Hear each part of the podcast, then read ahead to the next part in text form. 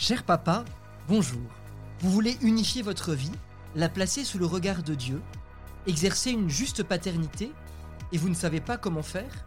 Je suis le père Raphaël Cournot, du diocèse de Paris, et l'initiateur des soirées Abemus Papa. Je vous propose, chaque lundi, ce bref podcast, en partenariat avec le sanctuaire de Cotignac, pour explorer un aspect de votre vie quotidienne et découvrir comment Dieu vous appelle à agir concrètement. Grâce à ces conseils, vous serez, je l'espère, renouvelé dans votre paternité et recentré sur l'essentiel. Bonjour à tous.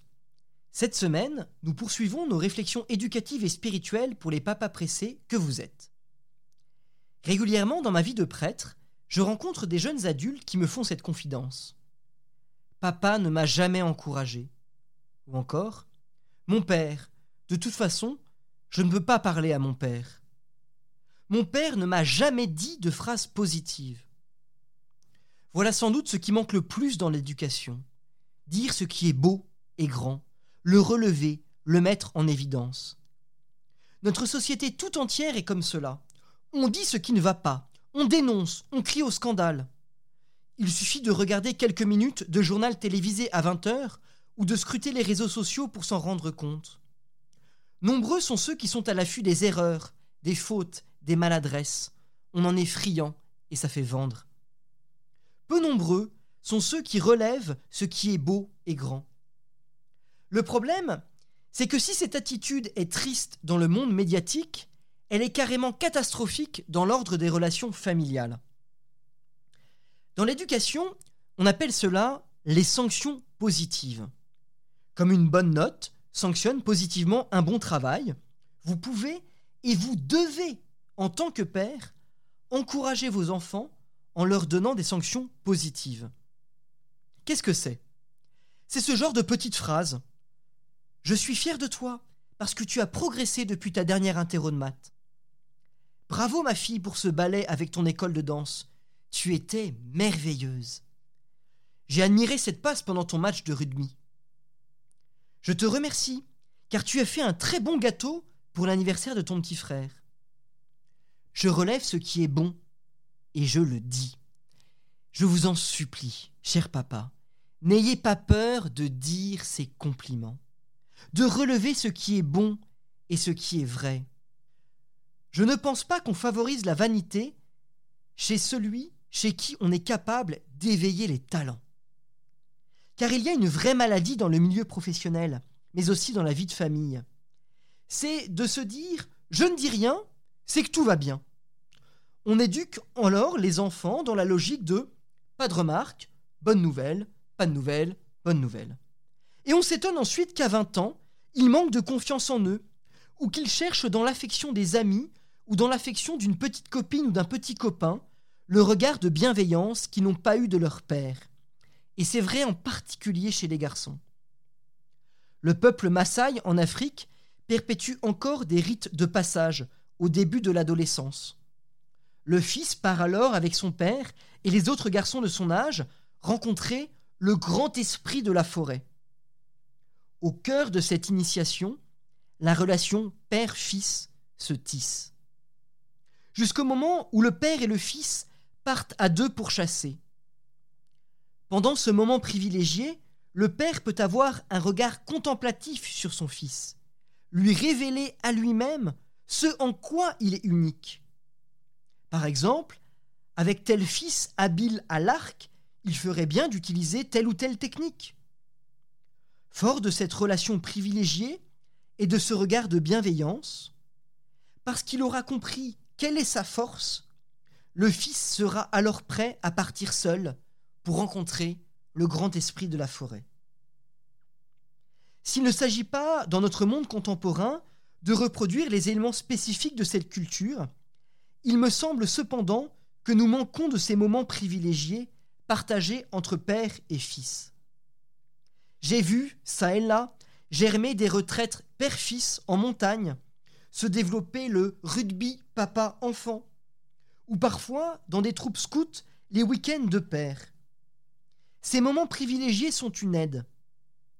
Sachez, cher père de famille, que le regard que vous avez sur votre fils sera décisif dans la confiance qu'il aura de lui-même pour l'avenir. Le père de Picasso était peintre. Il a très vite compris que son fils était bien meilleur que lui, bien plus doué. Alors, alors que son fils avait à peine 13 ans, il lui a donné son plus beau pinceau en lui disant Tu seras le plus grand de ta génération. Dès lors, ce fils avait de l'assurance, et même s'il n'a peut-être pas été objectivement le premier de sa génération, il avait confiance en lui. Ce qui est vrai pour vos fils l'est aussi, mais peut-être un peu différemment, pour vos filles. Entre nous, il n'est pas toujours facile pour nous les hommes de comprendre ce qui se passe dans la tête d'une jeune fille de 13, 14 ou 15 ans. La bonne nouvelle dans ce défi que vous devez relever, c'est que contrairement à certaines théories, il ne s'agit pas de faire ressentir ce qui est féminin en vous pour entrer dans une démarche et faire grandir votre fille. Il s'agit plutôt de passer du temps avec elle, lui faire comprendre que vous êtes là, avec elle, pour elle, qu'elle a du prix à vos yeux, lui faire comprendre que vous l'écoutez. Le docteur Maker, psychiatre américaine et qui a écrit le livre Soyez fort pour vos filles, l'écrit. Je la cite. Si vous écoutez, elle sentira votre amour. Vous serez spécial à ses yeux, car elle sait bien que peu de personnes l'écoutent vraiment. La psychiatre renchérit en donnant ce conseil au papa. Guidez-la délicatement à reconnaître ses forces et ses limites. Laissez-la échouer. Montrez-lui que vous l'aimez quand elle échoue. Faites-lui comprendre qu'elle a de la valeur non seulement pour ce qu'elle fait, mais surtout pour ce qu'elle est. Il y a là une clé à donner à une jeune fille. Être belle de la beauté même de Dieu. Être belle en étant libre. Ayant conscience de sa beauté, elle ne cherchera pas d'abord dans le regard d'autrui une confirmation de celle-ci. Une jeune fille a aussi besoin que son père soit présent pour poser des limites, qu'il soit ferme et vrai. En réalité, cette tradition de la bénédiction, nous la retrouvons aussi au fil des pages de la Bible. À chaque génération, Dieu bénit.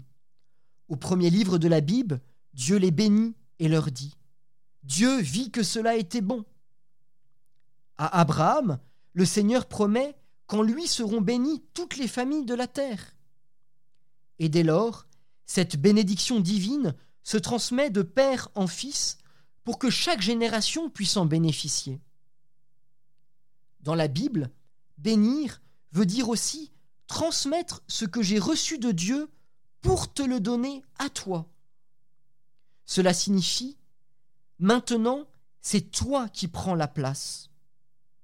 Le Père est celui qui dit à son enfant, Tu as telle place, tu as telle force. La bénédiction constitue la reconnaissance de la place, du caractère unique de l'enfant. Tu as du prix à mes yeux, et je t'aime. Cette bénédiction de Dieu peut passer par vous, cher papa, par un geste quotidien tout simple. Bénir ses enfants en faisant sur eux le signe de croix, sur leur front, comme au jour de leur baptême. C'est particulièrement marquant pour les plus jeunes, le soir avant de dormir. Comme pour vous rappeler que vous êtes père à l'école de Dieu le Père, celui qui bénit véritablement tout homme en lui donnant la vie. Cette semaine encore, je vous offre deux questions pour votre réflexion personnelle. Combien de sanctions positives ai-je donné à chacun de mes enfants la semaine dernière? De quelles paroles de bénédiction mon fils, ma fille, en particulier, a-t-il ou a-t-elle besoin pour prendre confiance en lui ou en elle? Je vous souhaite une bonne semaine et vous retrouve la semaine prochaine. Merci de m'avoir écouté. Si ce podcast vous a plu, n'hésitez pas à le partager autour de vous et à laisser un commentaire sur les plateformes d'écoute et les réseaux sociaux, les podcasts de FC, pour en faire bénéficier un maximum de personnes. Il est d'ailleurs présent sur le site osana.org. comme communauté de prière que vous pouvez rejoindre afin de prier ensemble et de se soutenir. Ce podcast vous est proposé par Famille Chrétienne, un hebdomadaire pour les familles catholiques qui traite de l'actualité religieuse, familiale et sociétale dans un regard d'espérance.